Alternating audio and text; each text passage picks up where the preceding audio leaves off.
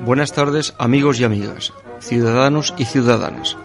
Estáis escuchando el programa La Hora de la República, una emisión patrocinada por la Asociación Unidad Cívica por la República. Este programa quiere ser un modesto instrumento en la recuperación de la memoria histórica y en la difusión de los valores republicanos de libertad, igualdad y fraternidad, laicidad y federalismo, así como la construcción de la propuesta republicana para hacer posible la Tercera República Española.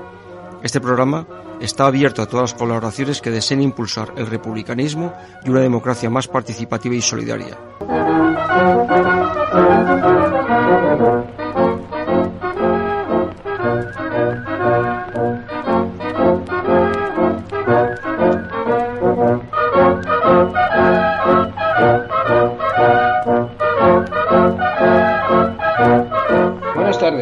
Hoy martes 16 de febrero, 19 horas y 2 minutos, hora de hora española, y Ángel Pasero, que os manda un abrazo a todos y todas desde el programa La Hora de la República, que como todos los martes, como ya sabéis, estaremos desde esta hora y hasta las 20, donde, donde iremos desmenuzando muchas noticias y muchos temas de interés. Vamos a saludar a Félix Arana y Manuel Rodríguez Alcázar, que son los responsables de la página web de Unidad Cívica por la República. Y bueno, te saludamos también a, como no, Radio Rebelde Republicana, Pachi, que está ahí en Pamplona, en la, dirección técnica. Muchas gracias, Pachi, y buenas tardes. También a Mundo Obrero Radio, Getafe Radio y, eh, Eco Republicano. Bueno, pues eh, como decimos, son las 19 horas, 3 minutos. Hoy vamos a tener la oportunidad de hablar con María Ángeles Poveda y Marcos Manut de la plataforma Jóvenes Pensionistas, algo que muy que no conocemos a fondo, toda la problemática que tiene este, este sector, este grupo de, compañeros y compañeras que están en, esta, en estas estos pensionistas jóvenes. Y también vamos a hablar de la actualidad política, las elecciones en la comunidad catalana, y contaremos con Joaquín Soler Cura, nuestro corresponsal en Barcelona, la capital, la tercera capital de la Segunda República. Y también vamos a analizar los acuerdos del Estado español con la Santa Sede, ya en, vamos a hacer el el cierre de este, de este, ciclo que hemos estado haciendo y, cómo no, vamos a hablar, va a hablar Juanjo Picó de las inmatriculaciones de la Iglesia Católica y de ese proyecto que creo que es un proyecto que lo manda el gobierno a las Cortes. Y bueno, pues sin más, vamos a pasar a nuestro editorial, a nuestro comentario, que la forma de, decimos que la forma de Estado más democrática para los pueblos de la península ibérica es la República. Ante el momento político que vivimos, el revuelo levantado en la caverna mediática por las declaraciones del vicepresidente del gobierno de coalición, Pablo Iglesias, en las que vino a manifestar que no hay una situación de plena normalidad democrática. Visto esto hoy, cuando ha sido conducido a la cárcel el rapero Pablo Hasél, viene a, colocar en su justo lugar la calidad democrática en España. Los medios de información mediáticos cavernícolas que denuncian estas declaraciones y desde una constitución cuestionada cuestionan al legítimo gobierno de la coalición. No se, no se escandalizaron cuando el PP y Vox llevan un año, ojo, desde que comenzó la pandemia, diciendo que esto es una dictadura, lo que da de pensar que el, doble rasero para medir la calidad democrática de este país. Desde Unidad Cívica por la República nos reafirmamos en el proyecto republicano español, que sus dos, que sus dos experiencias anteriores fueron ambas, en ambas eh, truncadas por la violencia desatada en, en, por los representantes de la oligarquía española, apoyados por el ejército, la Iglesia y el poder económico en su lucha para recuperar sus privilegios y la explotación ancestral de la sociedad. Ni los 40 años de dictadura ni los 44 de transición han conseguido que olvidemos dichos proyectos republicanos, que entre otras cosas es el desarrollo pleno del sentido democrático, que ponga fin a la, a la judicialización de la política por encima de los poderes ejecutivo y legislativo, que en muchos casos están atrincherados frente a la movilización social, frente a las críticas con la ley Mordaza como bandera, que permite que casi 200 personas, artistas, periodistas, raperos, tuiteros, hasta políticos, hayan sido condenados por delitos de opinión por ejercer la libertad de expresión. Frente a la monarquía caduca instaurada por el genocida general Franco, resalta el, cada vez más, resalta más el significado de la república, que es La Organización Republicana de la Sociedad establece una política económica, cultural y social fundamentada en los derechos, deberes e intereses de todos los ciudadanos. La cultura republicana, basada en la libertad, igualdad y fraternidad, permite de forma pacífica a la sociedad civil efectuar los cambios estructurales que eliminen el, estancamiento, la involución y la corrupción que históricamente ha estado presente en nuestra sociedad el derecho a la, sanidad, a la sociedad, a la cultura, mediante instrucción pública, laica, obligatoria, democrática y científica. Derecho a una, a una sanidad pública de calidad y para todos los ciudadanos acabar con cualquier tipo de discriminación, sea, sea, racial, religiosa, sexual o por cualquier otra causa diferencial, tanto en la vida laboral como en la social. Denunciar el abuso manifiesto de los medios de comunicación que condicionan la libertad de expresión y, por tanto, la organización libre de la sociedad. Desde Unidad Cívica por la República, eh, abundamos en que nuestra sociedad necesita abordar una nueva etapa impregnada de sentido republicano federal, adecuado a los distintos pueblos que componen el actual Estado español. Asimismo, nuestra sociedad necesita derogar aquellas leyes impuestas mediante amenazas de violencia directa o subliminal que hoy nos impiden nuestro avance político y social. En definitiva, deseamos superar la transición de la dictadura reconvertida en monarquía impulsado en, eh, impulsando el respeto a las libertades colectivas, fundamentadas en el derecho de autodeterminación y el principio de, subsidiariedad, sin los cuales las libertades individuales quedan reducidas y difícilmente practicadas en beneficio de todos los ciudadanos, al ser limitadas por la legislación a favor de la oligarquía. La República devolverá la legalidad democrática al Estado español. La superación de los planteamientos reaccionarios de nuestra sociedad nos han de llevar a la consecución de una sociedad, de una sociedad sin súbditos, al sentimiento común de ser ciudadanos en un Estado libre, igualitario, fraternal y solidario, que abra la esperanza de un futuro carente de las amenazas del pasado. Esta sociedad integradora en un Estado libre y democrático será ineludiblemente la Tercera República. Salud y República. Especial dedicación al tan mal llamado gobierno progresista que ha perpetuado la represión que cuando las calles han llenado por la libertad de expresión, poniéndose nerviosos, han vuelto a prometer hacer algo, volviendo a quedar en humo. Intentan parar la movilización, pero solo con esta ganaremos el pulso. Oye, tirano, no solo hay pa' tu padre que el grito republicano, tu tímpano taladre, al oprimido amo, odio el reinado opresor, que coma tu familia del contenedor. Hay una vida mejor que impedís violentos, que goces tu Rolex, llega al fin de estos tiempos. La Guardia Civil lo que siento examina, voy a decir como Corina, guillotina.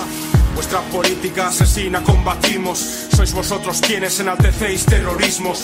Con terror queréis que no digan lo mismo otros. La justicia os desquicia como a Leticia el Botox. Como piedras contra pop sonará este rap. Jódete, pide mi libertad hasta John Manuel Serrat. Que 12.000 se derrochen cada noche del campechano. Nombre de cada arruinado. La guerra os declara.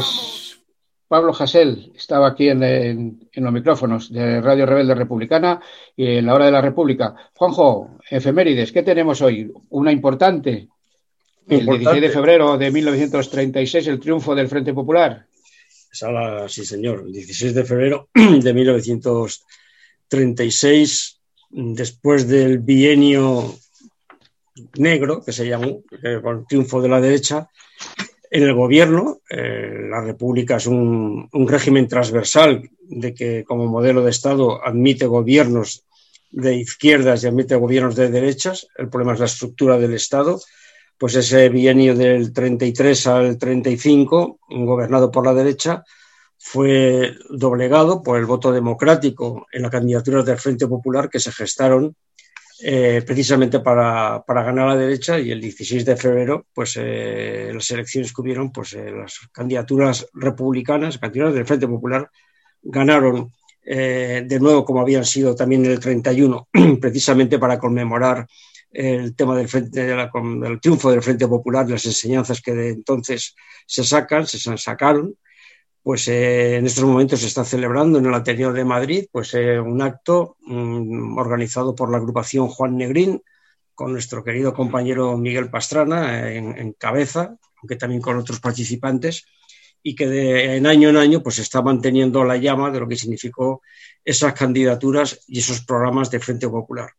Nada que ver de momento con lo que es el gobierno de coalición, pero en todo caso son experiencias de unidad popular porque también el Frente Popular supuso no solamente una candidatura eh, electoral, sino también toda una organización social que había detrás apoyando y que hoy día pues, eh, ese aspecto pues, está un poquito más, más endeble. En cuanto a otras efemérides, pues que el 18 de febrero de 1949 falleció el primer presidente de la, de la, República, de la Segunda República Española, Niceto Alcalá Zamora, este presidente que duró muy poquito, duró muy poquito porque, en fin, porque cuando se estuvo discutiendo el proyecto constitucional de la Segunda República, pues no estuvo muy de acuerdo con todo el artículo, famoso artículo 26 de la Constitución, que es donde marcaba claramente la separación Iglesia y Estado. Y, Niceto, pues una persona tremendamente católica, pues dijo que hasta aquí había llegado y, lo dejó libre, con lo cual, pues bueno, pues eh, tuvo su, su, tiempo, Niceto Alcalá Zamora. El 22 de febrero de 1813, una fecha importante en la historia de España, es la abolición de la Inquisición, ese tribunal eclesiástico que junto con el poder secular pues eh, fue lo que hoy es eh, eh, en fin, la ley Mordaza y las ausencias de libertad de expresión, entre otras cosas. Bien es cierto que después la Inquisición se, se restauró, aunque finalmente pues ya fue abolida en 1834, pero ahí está ese, ese ejercicio de, en fin, de fundamentalismo que hoy se expresa también por otras maneras, además de por la libertad de expresión. Antonio Machado murió el 22 de febrero de 1939. Su tumba todavía está fuera de España, lo que significa una vergüenza también nacional, como muchos otros republicanos insignes o no insignes que todavía están, por no hablar de las cunetas que están en España, con la ley de memoria democrática, veremos cómo queda y la última referencia, solamente ya como, no decía como chirigota, pero como un hecho histórico, pues bueno, pues el 23 de febrero del 81, pues el 23F, es decir, el golpe de Estado de Tejero, que, que bueno, que no se sabe si fue un golpe de Estado, fue una chirigota, pero que en todo caso vino a, un poco a, a, consolidar o a dar carta de naturaleza, más aún a, a la campechanía del emérito, mm, y que con toda la corte cortesana, pues eh, ha, sobrevivido hasta que finalmente, pues, eh, pues bueno, estamos como estamos y lo que, y lo que te rondaré morena. Entonces no tengo más efemérides de, para estas fechas. Muchas gracias, Juanjo. Pues el 23F, pues sí, fue un aldabonazo a la izquierda, decir, señores, hasta aquí pueden llegar. hasta este es el techo y de aquí no se puede pasar. Y, y, en el año siguiente, el 82, gana el Partido Socialista Obrero Español, viene Solchaga, eh, eh, vacía España de industrias, etcétera, etcétera, etcétera. Bueno, pues eh, Pachi, tenemos algo, una, una ráfaga musical antes de entrar ya en materia con los jóvenes pensionistas. como esos viejos árboles batidos por el viento que azota desde el mar. Hemos perdido compañeros, paisajes y esperanzas en nuestro caminar. Vamos hundiendo en las palabras las huellas de los labios para poder besar.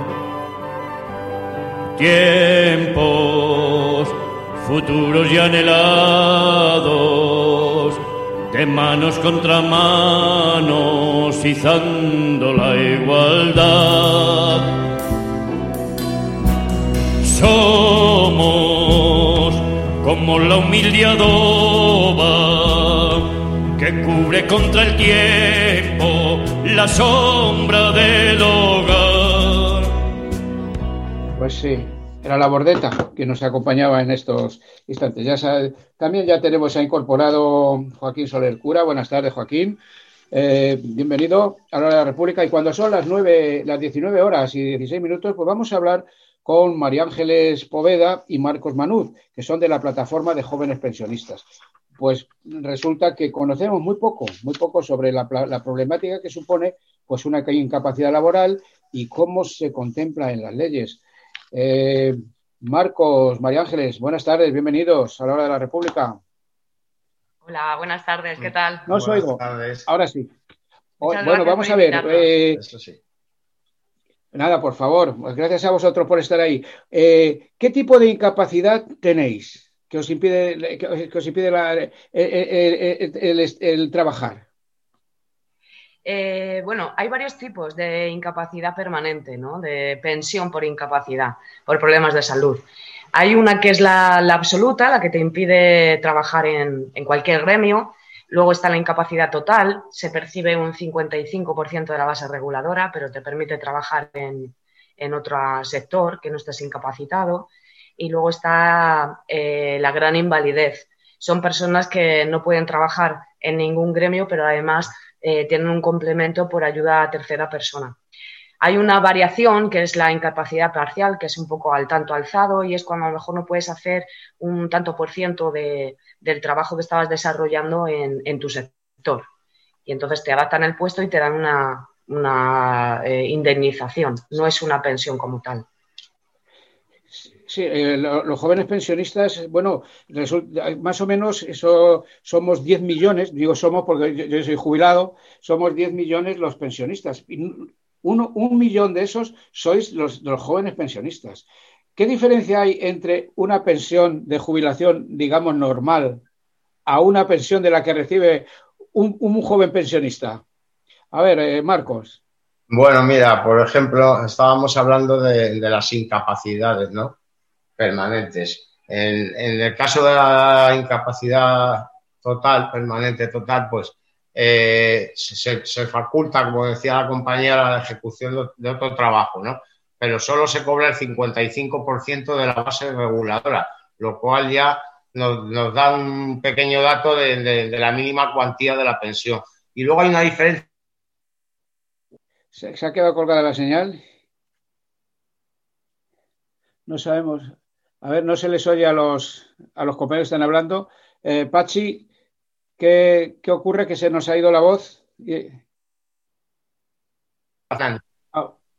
acudiendo a la justicia y, en las que figura la palabra vitalicia, las demás son revisables. Por lo tanto, se puede encontrar este, este, este pensionista con que a partir de la fecha que aparece en la resolución de resolución, a partir de esa fecha de por vida en cualquier momento pueden, pueden revisar y pueden quitarle esa pensión y dejarle en una situación totalmente precaria, puesto que ya no tiene acceso ni a paro ni a nada de nada. O sea, se encuentra literalmente sin fuente de ingresos.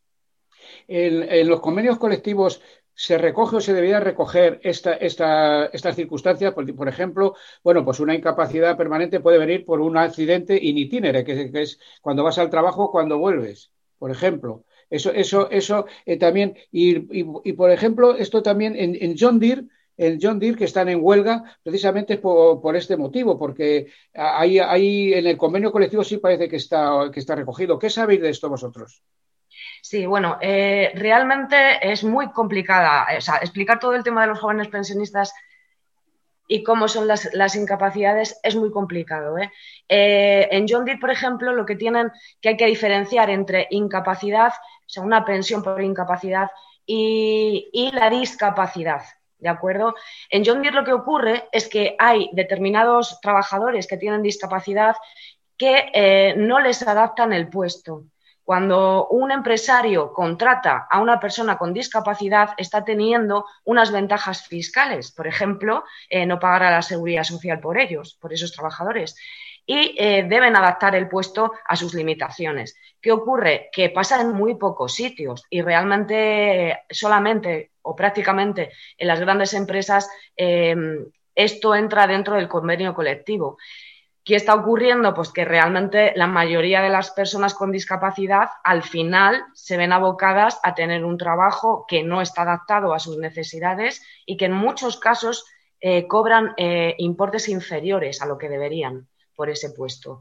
Por lo tanto, bueno, pues nosotros desde jóvenes pensionistas, por supuesto, estamos apoyando a los trabajadores de John Deere porque, porque pensamos que tienen que, porque eh, sí que tienen que, cumplir con el convenio colectivo que está firmado, porque sí que especifica que necesitan un puesto adaptado a su limitación. Sí, el, Pacto de Toledo contempla esta, esta situación de jóvenes pensionistas, porque mm. vamos, el Pacto de Toledo se las trae. Pero en, este, en este aspecto, ¿qué, qué, Bueno, nosotros estamos bastante molestos porque para empezar, eh, si, se, miran todas las recomendaciones, en ningún momento, pero en ningún momento, cito textualmente, se habla de, pensiones por incapacidad. Se habla de discapacidad, porque como decía mi compañera antes, eh, hay, tendencia a confundir ambos términos y no tiene nada que ver. Entonces, partiendo de esa base ya estamos muy molestos. Luego hay otro tema, el factor de sostenibilidad nos, hemos quedado sin, el, sin la señal, sin el Nosotros que somos personas que tenemos generalmente unas carreras de cotización más cortas, nos perjudica seriamente. Y por último, y no menos importante, es que se habla de cumplir en el año 2023 con todos los compromisos de la Carta Social Europea y uno de ellos dice que la pensión mínima ha de ser del 60% del salario medio nacional. Estaríamos hablando ahora en torno a los 1.100 y pocos euros.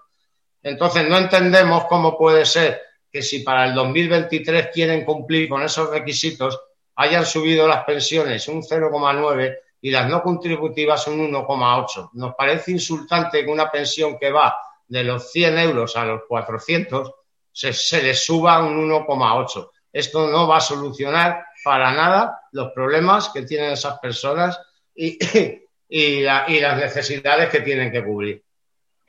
Sí, pues eh, estáis hablando del acceso al mercado laboral. El, acceso al mercado laboral, si, en una, si estás en una empresa, digamos John Deere, y, te, y, no puedes cumplir con la función que estabas cumpliendo por un accidente o por tal, si no te das ese trabajo, mal lo tienes fuera para decir, llegar a una empresa y decir, hasta aquí puedo trabajar.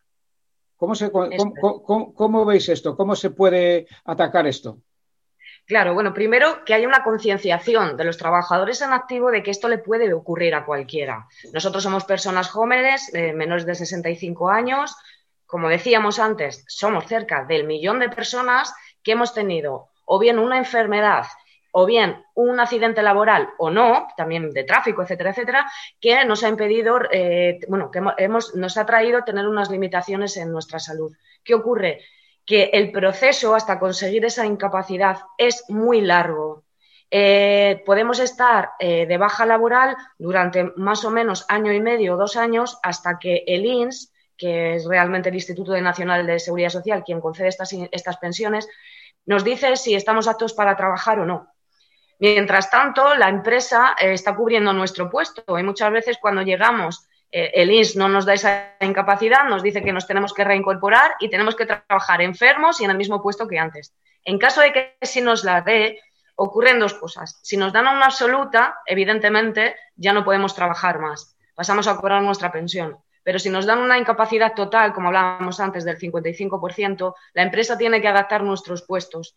La mayoría de las empresas lo que hacen es despedirnos, decir que no hay un puesto adaptado para nosotros y directamente nos vemos abocados a la pobreza más absoluta porque seguimos enfermos en un mercado laboral que en estos momentos eh, hay que ver cómo está y luego encima, eh, pues eso, con, un paro que un día u otro se va a terminar y realmente eh, no tenemos opciones de futuro, ¿no?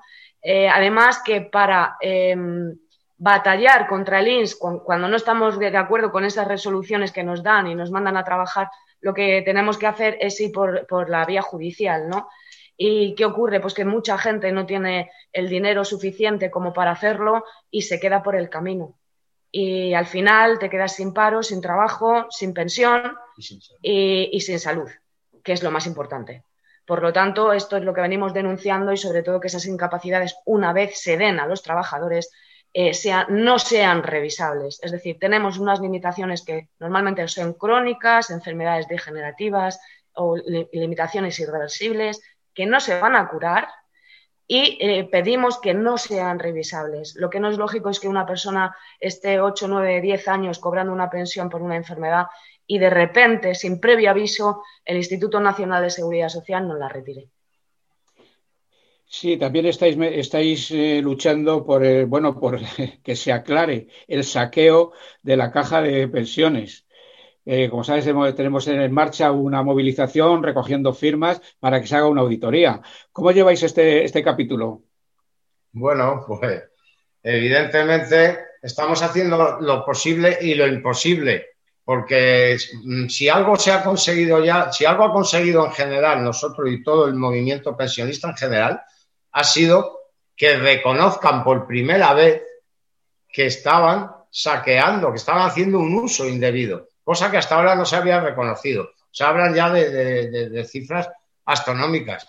Y bueno, y, el hecho de que en adelante no se, empiecen a, sacar otros gastos que no dependen de la seguridad social, se paguen de partidas directamente de Hacienda, eh, eso, eso es una, solución. Lo que no vemos como solución eh, aparentemente es que parece ser que pretendan también quitar, meter en ese saco de fuera de la seguridad social pensiones de viudedad y algunas más, porque entonces lo que estaríamos hablando es de que están corriendo peligro de extinción.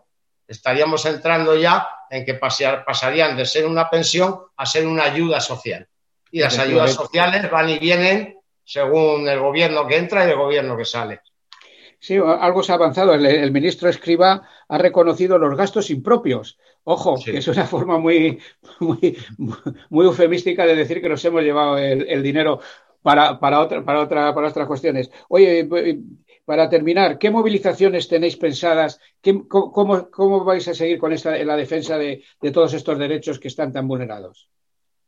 Pues sí, mira, estamos, nosotros estamos en COESPE, que es la coordinadora estatal, y eh, como estamos en diferentes comunidades autónomas, pues en la, en la, valenciana, en la de Madrid, Murcia, etcétera, etcétera. Y lo que estamos haciendo eh, en muchas localidades donde se puede es, por, por esta pandemia me refiero, es salir todos los lunes a las plazas, a seguir reivindicando para que el movimiento pensionista siga ahí vivo, ¿no? Y nuestras reivindicaciones sigan ahí. Eh, luego, probablemente para el 1 de marzo se haga una concentración aquí en Madrid y desde jóvenes pensionistas lo que hacemos es muchas campañas, sobre todo a nivel virtual. Y en este momento que nos preocupa mucho también la situación de las mujeres pensionistas, estamos organizando un encuentro el día 4 y 5 de marzo en redes, eh, donde además de charlas muy interesantes sobre la precariedad laboral, que es donde empieza la problemática de las mujeres pensionistas, el tipo de pensiones que existen, la salud de la mujer, etcétera, etcétera. Luego va a haber unos eh, cafés virtuales, le hemos llamado, donde va a haber una convivencia entre mujeres pensionistas de distintas zonas y el objetivo, sobre todo, es cómo nos podemos ayudar entre nosotras para paliar esta difícil situación que tenemos, ¿no? Pensionista y, mujer, doble precarización, ¿no? Es una frase que se, repite mucho y que queremos acabar con ella. Pues muchísimas gracias, eh, María Ángeles Poveda y Marcos Manuz de la Plataforma Jóvenes Pensionistas. Quedaos y que si os apetece nuestro estudio virtual, que vamos a seguir con el programa y podéis intervenir en lo que, en lo que os aparezca. Y muchísimas gracias por esto. Seguiremos hablando. Vamos a, ya, ya, seguiremos hablando de, este tema que es muy interesante. Muchas gracias. Muchas gracias. gracias. por la oportunidad. Para darle paso a Juanjo ahora.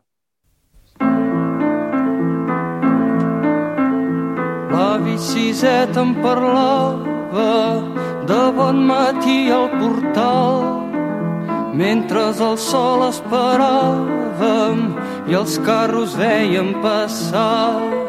Siset que no veus l'estaca on estem tots lligats.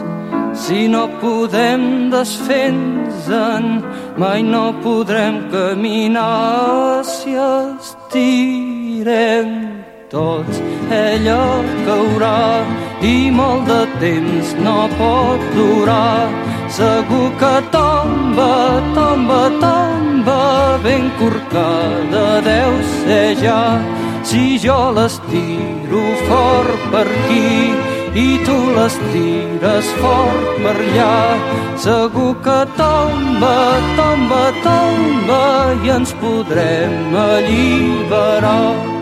Muchas gracias, Pachi. Eh, ¿a, quién, ¿A quién teníamos? Que no, le, no, le, no sé si es Luis Jack o. Bueno, ya no lo dices ahora. Eh, Juanjo, si te parece, vamos con, eh, con antes de entrar ya con Joaquín Soler Cura y nuestros amigos María Ángeles y Marcos en el tema de las elecciones catalanas y todo, ¿por qué no nos, no, no nos, no nos das las pinceladas estas que preparadas sobre las inmatriculaciones de la Iglesia Católica, que bueno, que parece ser que el gobierno quiere que llevarlo al Parlamento y esto. ¿Cómo, cómo lo ves, Juanjo? Juanjo. Hombre, no, no te vayas. no, no me voy, no me he ido. Es que he tenido que cortar el micrófono porque estoy, me están llamando continuamente de, los medios de, comunicación a cuenta de a cuenta de la noticia que ha salido hoy. el medio de comunicación importante es La Hora de la República y Radio Rebelde Republicana. Pues por eso yo no me, el careto mío está aquí permanente y mi voz también, aunque he tenido que atender. Eh, Muy bien. Pues adelante, adelante con tus ocho minutos. Bueno, ya sabes que esto es flexible. Puede ser seis. Venga, ya o no. Me pones la puntillita.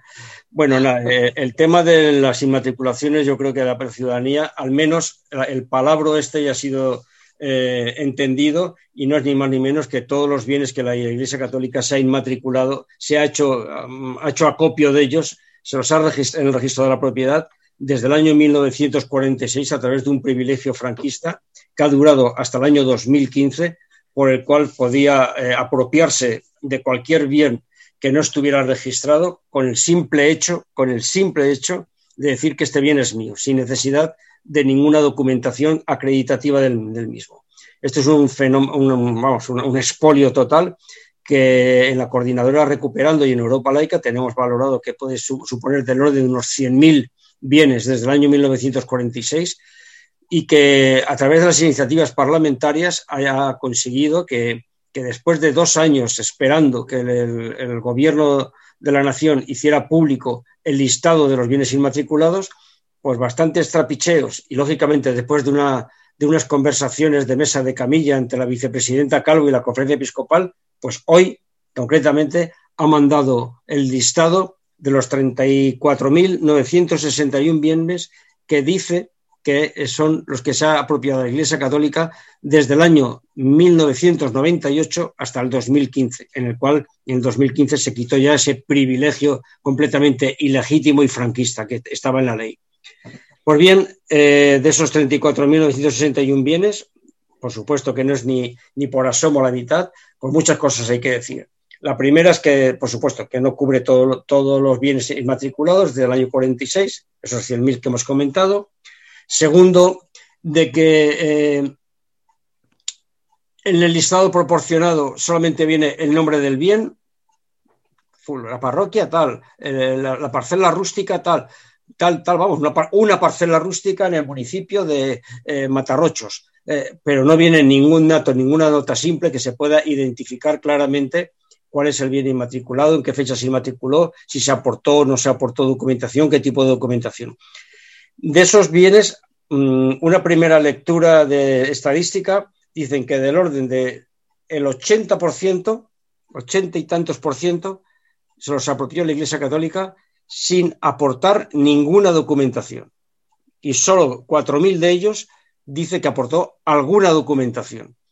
Esa digo alguna documentación porque está el caso, por ejemplo, de la mezquita de Córdoba, que la documentación que dice que, se aportó es ni más ni menos que, en el año 1200 y pico, pues resulta que el rey de turno eh, bendijo la mezquita y como la bendijo, pues eso parece que ya es título de propiedad, en fin, una estracanada.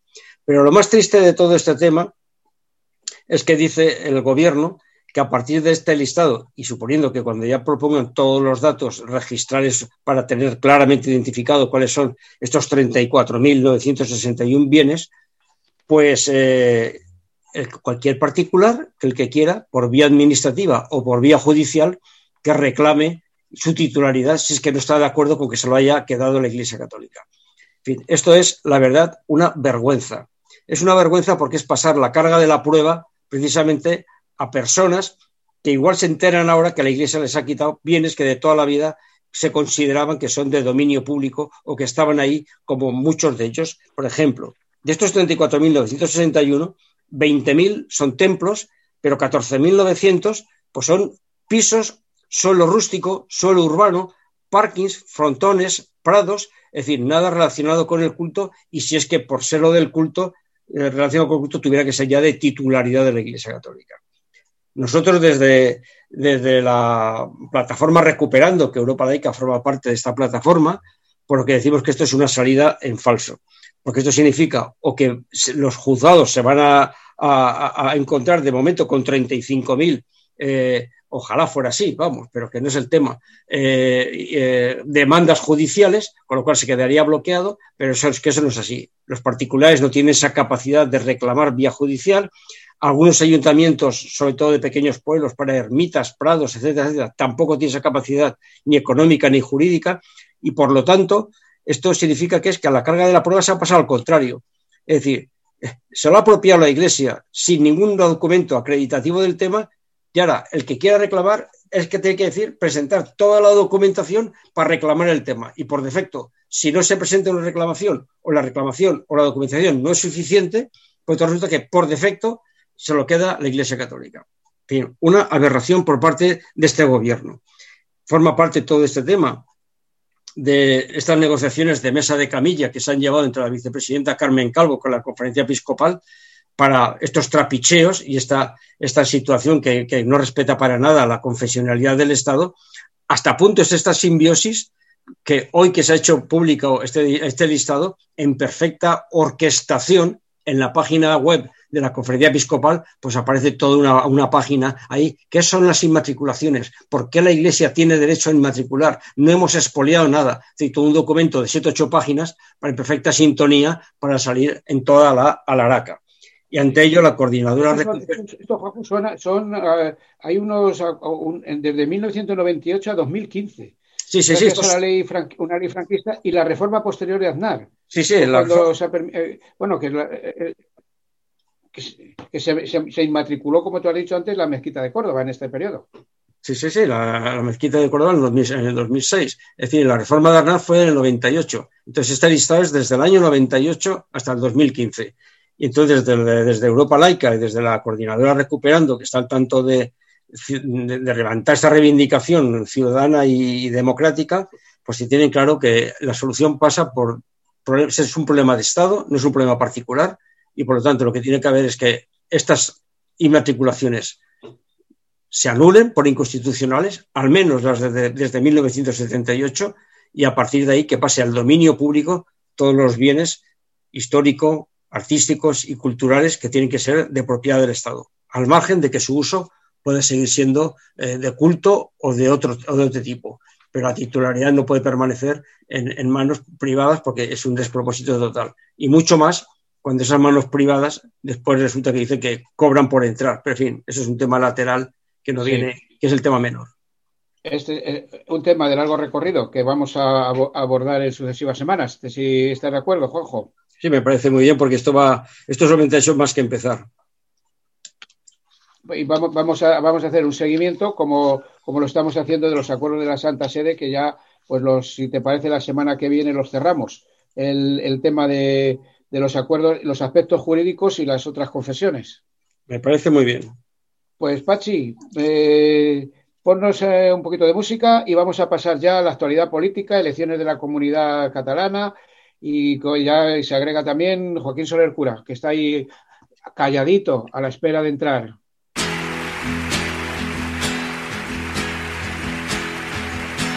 Habrá un día en que todos al levantar la vista veremos una tierra que ponga libertad.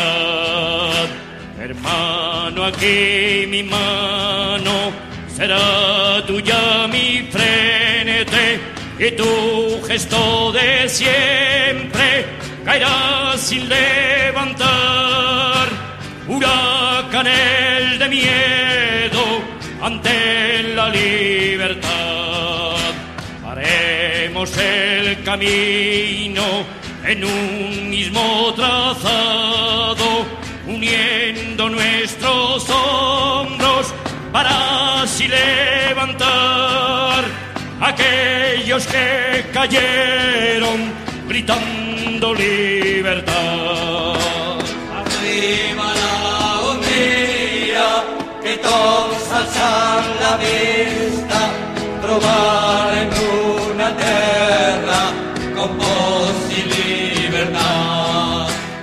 Inmortal, el profesor Labordeta. Una tierra que ponga libertad. Pues mira, libertad tenemos. carga, cargas con fuego real en Linares por la policía, fascistas homenajeando a la División Azul, Rodrigo Rato libre, Cristina Cifuentes libre, Juan Carlos I de Naduay. Pues somos una democracia real. Real, real es lo que ha pasado también en, en Cataluña el domingo pasado. Buenas tardes, Joaquín, ¿estás ahí? Buenas tardes, Ángel. Quería empezar con una frase de Azaya que dice solo, eh, gobernar el país con razones y con votos y no con calumnias y fusiles. Muy bien. A ver, os, expli- os explico. Azaña siempre, siempre es oportuno, ¿eh? Una Pues cosa, vamos tengo, eh, Pues tengo un cliente que le... Sí, tengo un cliente que le he hecho un, un expediente para, para una inmatriculación en Tarragona. Ah, sí. Le habían, la, la iglesia de Ardeña, que es un munici- que es un núcleo agregado de la Riera, le, se le había quedado el patio, el patio de vecino, el patio que tenía él, eh, eh, que estaba detrás de la casa, la iglesia se le había quedado. Y, está, está en trámites en el registro de la propiedad, a ver si le recupera, recupera Pues- eh, su propiedad. Vamos a ver, vamos con las, eh, una- unos apuntes sobre las elecciones catalanas que tenemos desde, ver, la- desde aquí, de- desde las 19.42 y hasta las 19.55. Tenemos que casi 20 minutos Sí. para, para hablar de esto. Bueno, pues una participación del 53-56%, a lo que hay que agregar dos do- un 2% de votos nulos y blancos. La, la- la- la más baja participación de todas las celebradas hasta, hasta ahora, parece ser. Eh, el gobierno de, de la, de la Generalitat ha perdido sete- 700.000 votos. El que ha ganado en votos ha sido eh, también el, el PSC. Los demás todos han ido perdiendo. Y los tres partidos franquistas han quedado de 40 a 20 diputados. Pues bueno, Juanjo, Joaquín y también nuestros invitados, a María Ángeles y, y Marco, pues si queréis apuntar. Empiezas tú, Joaquín, que estás Mira, a ver, en, en la participación, la, la- la abstención en Cataluña en el 2015 fue del 22,6. En el 2017, con toda la tensión del 155, que fue en diciembre, un 20,9. Y esta vez ha sido un 46,4 la abstención. Ha sido brutal. Eh, después, la, la erupción de Vox es realmente preocupante. Con 11 diputados, es el cuarto grupo parlamentario, después de primero PSC, eh, PSC 33, Esquerra Republicana 33, eh, Junts pel Cat, que es la antigua convergencia extendida, 32 y Vox 11 diputados. PP 3 y Ciudadanos 6. O sea, la suma de las dos fuerzas políticas que tradición ya en Cataluña no, no superan a Vox. Vox tiene representación en las cuatro provincias. Siete en Barcelona, dos en Tarragona, uno en Lérida y uno en Gerona. Después, ¿qué más te iba a decir? La representación eh, en los barrios más humildes eh, del cinturón rojo, Vox tiene, eh, tiene en muchos sitios donde antiguamente ganaba el PSC, por ejemplo, como Ciudad Badía tiene un 14%, en Barberá un 13%, en Canovellas un 11%, en Castelldefels un 10,6%, en Gavà un 11%, en San Andreu de la Barca un, un 11%, en Adrià del Besòs un 13%, Santa Coloma un 10%, Badalona un 9,75%, Hospitalet un 9,77%, o sea, es realmente preocupante. Vox recoge el voto de la gente que está realmente enfadada, la gente que ha sido abandonada. Por ejemplo, en Tarragona, en la Pópula de Mafumet, que es un núcleo que está tocando la petroquímica, que tiene petroquímica en su núcleo, ha sido la fuerza más votada. Hace un año hubo un accidente en la petroquímica y, se, se había lanzado una parte de- del depósito que explotó eh, y, a un edificio que estaba a un kilómetro y medio y hubo, un fallecido. Desde, o sea, se les ha dicho a Tarragona que la industria es segura y ahora la gente se ha dado cuenta de que la industria no es segura y la Generalitat no les ha, o sea, no ha, no ha empezado a actuar para poner, las, para poner la- las cosas en su sitio. En barrios, eh, o sea, ha habido barrios donde, donde Vox tiene representación, como Nous Barris en Cataluña, en, el, Barcelona, con un 9%, que son barrios que no se han recuperado de la, de la crisis del 2008 y donde el, el, el discurso del emigrante que nos quita el trabajo, que tiene muchas más ayudas que tú, que tiene la vivienda gratis, la alimentación gratis, la escuela gratis, los, los libros gratis, está, está, está, o sea, está calando. Después, el proceso eh, ha, sido un, ha sido la mecha que ha, que ha hecho crecer a Vox en, en España y en, Cataluña. Porque a muchos los ha expulsado de, Cataluña. Se les ha dicho que no son catalanes de primera. Les llaman, les llaman ñordos. O sea, cuando catalanes son, son todos los que trabajamos y viven en Cataluña. Y después eh, Vox ha hecho una campaña muy inteligente, con muy pocos medios, muy pocos militantes, ha ido a sitios muy, muy complicados como Vic, Berga, Manresa, ha puesto su carpita y, y ha esperado que la gente les tire las piedras, o sea, que los de la CUP, los, los, los protestistas les tiran las piedras. cada piedra de Vox ha sido, ha sido, han, han llenado las urnas de, de, cada piedra que han lanzado a los diputados de Vox, a Bascal, que ha ido, que ha estado en Cataluña, ha sido, ha sido un chorro de votos para ellos. O sea, cada, cada actuación de estas se ha difundido por todas las televisiones, en, en, en Cataluña, en España, o sea, en todas partes. Bueno, vamos a ver, Juanjo, ¿cuál es tu valoración de este tema? Pues yo la valoración de este tema es una valoración de que yo creo que el, tema del independentismo, con todos los matices y, mm, que existen, incluso, incluso no, eh, dentro del propio este sector, tiene un peso consolidado que me es igual que sea el 49, que el 51,2, que si la, la, la abstención fuera mayor, pues resulta que a lo mejor resulta que es menor, tiene un peso tan considerable que es difícil eh, ignorarlo. No es ninguna, no es ninguna valoración nueva y por más de que eh, se hacen intentos para que esa, el tratamiento de este, de, esta, de, este, de este conflicto, por llamarlo de alguna manera, se encauce por otras vías que no sean como las anteriores, pues no ha tenido el éxito mm, necesario. Y por lo tanto, yo casi estoy seguro que si yo fuera del, de, de los grupos independentistas, desde luego yo no dejaba pasar en absoluto el tema de, de configurar un, un gobierno claramente independentista, con todos los matices y todas las cesiones que hubiera que hacer entre las partes, porque es que son maneras de ir consolidando una situación. Y ante eso, pues eh, no hay otra alternativa, porque políticamente, políticamente, electoralmente mm, veo muy, muy difícil que pueda haber alguna alternativa que contrarreste ese 48-49%, y por lo tanto lo que se mm, necesita es una solución política, también las elecciones son políticas, pero más allá de eso, porque la cosa está así. Es decir, el, intento de, de- de- del PSC de formar gobierno, pues eso, pues bueno, me parece un intento honesto, democrático, pero que no tiene, no, no tiene recorrido. No tiene recorrido. Y por lo tanto, eh, decir, el, sector independentista, con todos los matices, repito, que son muy diferentes, se, se suicidaría, creo yo, si no aprovechar ese tema para consolidar. Y dicho eso, pues yo espero que en esas cesiones que haya que hacer en el sector independentista permitan ahí meter una cuña para que la solución sea una solución de orden político con mayúsculas y no la, en mi opinión, la del desmadre que supuso eh, hace dos años o hace tres. Sí, eh, porque más allá de la fórmula de gobierno que se pueda adoptar, el interés de los trabajadores catalanes, igual que el conjunto del Estado español, es encontrar en lo inmediato una salida a la situación actual que pese a su satisfacción, que dé que pase por satisfacer todas las reivindicaciones de la clase trabajadora. Eh, María Ángeles, Marco, ¿tenéis algo que queréis aportar algo a esto? Si no están. Ah, no, no están están. Ángel, no están Ángel. Es que no sé cómo no los ves, Ángel. No. Eh, Otra cosa, venga, te iba a decir, mira, la primera, la primera batalla que van a dar los nacionalistas es en el presidente del Parlamento.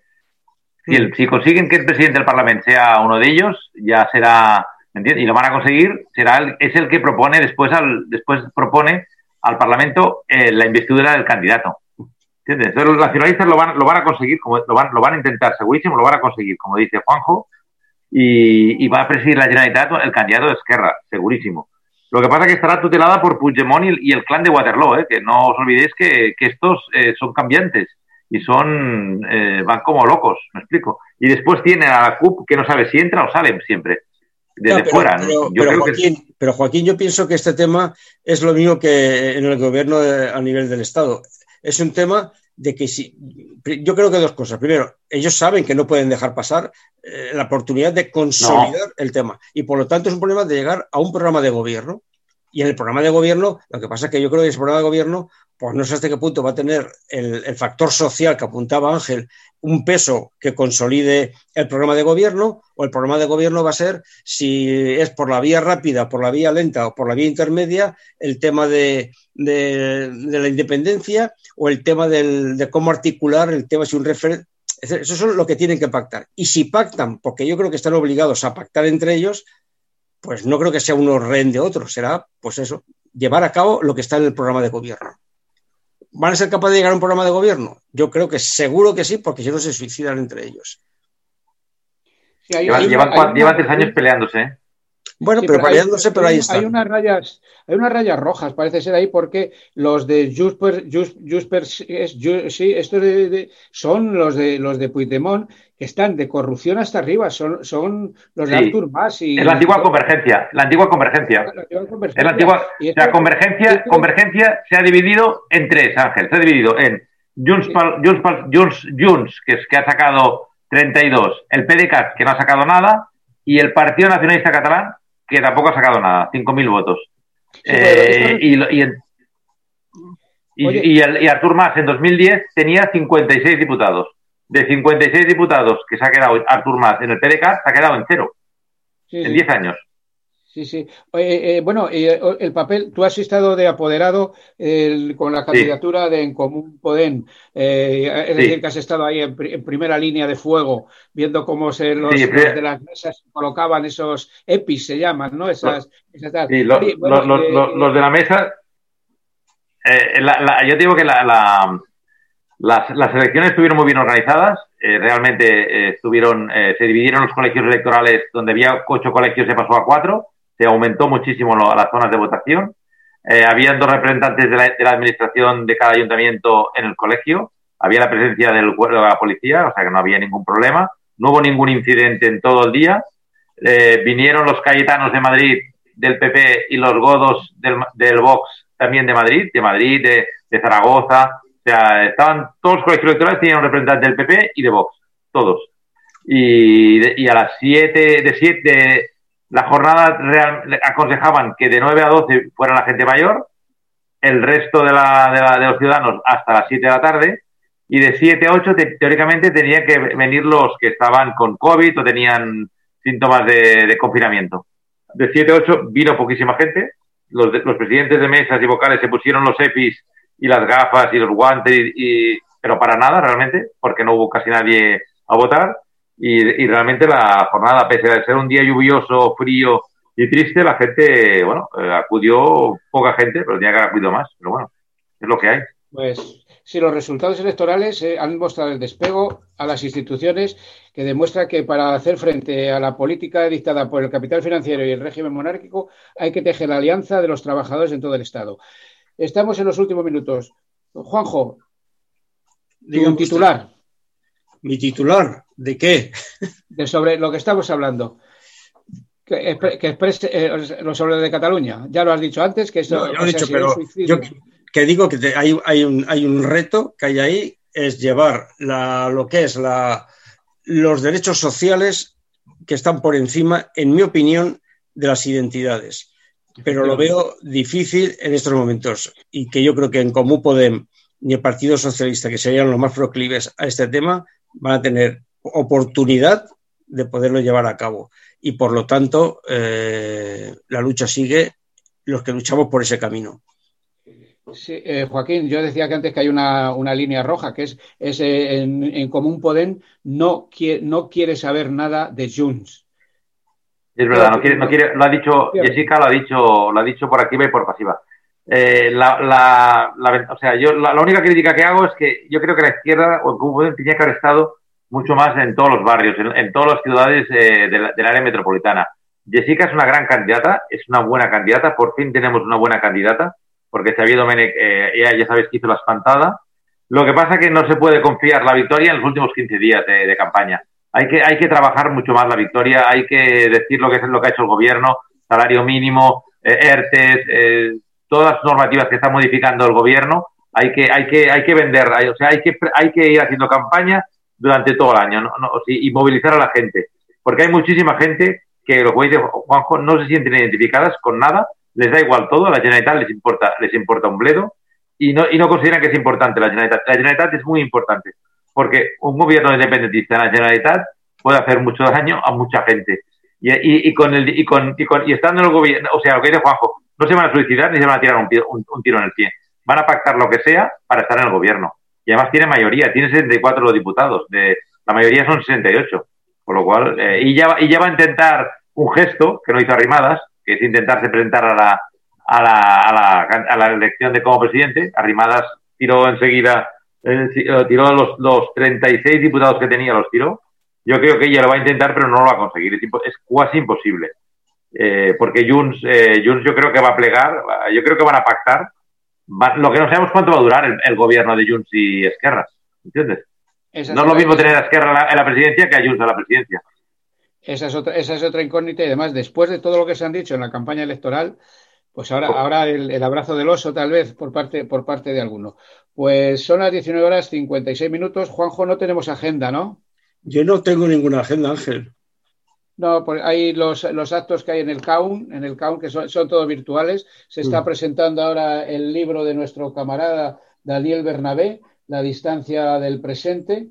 Lo tengo, lo estoy, lo, lo tengo aquí, ese es un libro que hay que leer, es el, el que, el que escribió eh, otro libro anterior muy interesante y eso es lo que, lo que hay, pero son eh, hechos que están ocurriendo este martes, día 16. Pues cuando faltan tres minutos, vamos con nuestro epílogo eh, que hoy, pues, pues sí, Cristina Cifuentes, expresidenta de la Comunidad Autónoma de Madrid, a la que la Fiscalía apunta, apuntaba, bueno, sigue apuntando como instigadora, ha quedado absuelta por falta de pruebas por la falsificación de su máster en la Universidad de Rey Juan Carlos. Además, fue aquí, en el campus de Vicálvaro. El tribunal reconoce irregularidades en el máster, pero solo se juzgaba la falsificación del acta. La ex asesora de educación y la profesora que falsificó el acta han sido condenadas a tres años y medio de prisión. Nos preguntamos dónde está la justicia en este país. Hubo falsificación y una beneficiaria, Cristina Cifuentes, que sale impune. ¿Exhibirá orgullosa su título universitario? Una vez más sale favorecido el poderoso y paga los platos rotos en los de abajo. Lo peor es el lugar en el, que, quedan las instituciones públicas, en este caso la Universidad de Rey Juan Carlos, por mucho que su rector salga diciendo que eso es una página del pasado.